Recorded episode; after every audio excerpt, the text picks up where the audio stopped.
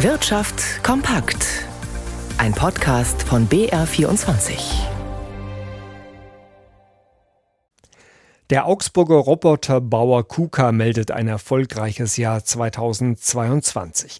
Das schwäbische Unternehmen, das ja seit sieben Jahren in chinesischer Hand ist, hat den Umsatz um knapp 20 Prozent steigern können und so viele Aufträge erhalten wie noch nie. Doch das Marktumfeld sei schwieriger geworden, teilte KUKA mit. Aus Augsburg berichtet Thomas Pösel. Vorstandsvorsitzender Peter Mohnen betonte, dass KUKA trotz hoher Preise, angespannter Lieferketten und starkem Wettbewerb global aufgestellt bleiben müsse und dass Ost-West-Rivalität und weltpolitische Aspekte immer mehr berücksichtigt werden müssten. KUKA versuche sich daher abzusichern und lokal handlungsfähig zu bleiben, das treibe allerdings auch die Kosten nach oben. Der KUKA-Chef zeigt sich dennoch überzeugt, dass seine Produkte in Zukunft immer mehr nachgefragt werden. Automatisierung sei nicht mehr wegzudenken. KUKA könne zudem einen Beitrag zur Bekämpfung von Inflation und Klimawandel leisten. Monen spricht außerdem von neuen Geschäftsmodellen. Künftig sollen komplette Wohnbereiche aus Fabriken geliefert werden können, Zimmer, Bäder inklusive Leitungen und Anstrich günstig produziert mit Hilfe von KUKA. Auch im Bereich E-Commerce sei Automation immer mehr gefragt. Der KUKA-Chef blickt nach eigenen Aussagen optimistisch in die Zukunft. Der Augsburger Roboterbauer feiere in diesem Jahr 125-jähriges Jubiläum und habe sich schon oft umstellen und anpassen müssen. Keep on Moving lautet deswegen das Motto im Jubiläumsjahr, so Monen. Der Münchner Medienkonzern Pro7 Sat1 ist in die roten Zahlen gerutscht. Unterm Strich machte das Unternehmen im vergangenen Jahr ein Minus von rund 50 Millionen Euro.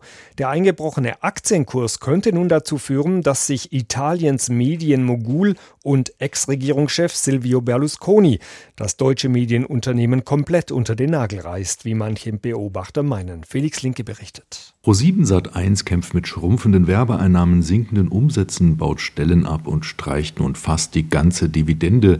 Der Finanzvorstand wurde ausgewechselt, das bringt die Aktie unter Druck, der wegen einer verspäteten Vorlage der Bilanz schon der Ausschluss aus dem MDAX drohte.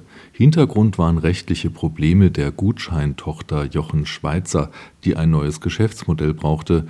Die Holding Media for Europe von Silvio Berlusconi könnte den niedrigen Aktienkurs jetzt zu einer Übernahme nutzen. In Österreich, wo Pro7 Sat1 Tochterunternehmen hat, wurde bei der Wettbewerbsbehörde in Wien im Dezember der Erwerb von faktischer alleiniger Kontrolle angemeldet.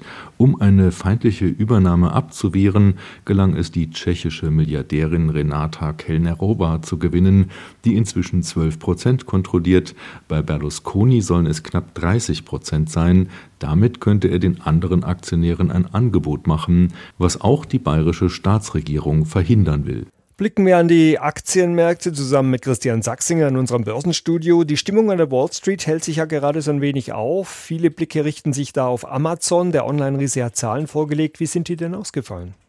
Insgesamt besser als erwartet, aber es gibt auch ein Problem in dieser Quartalsbilanz. Das Cloud-Geschäft wächst nämlich nicht mehr ganz so schnell und genau das ist eine der besonders wichtigen Zukunftssparten im Konzern und deshalb hadern einige Anleger ganz gehörig mit der Amazon-Aktie im Moment.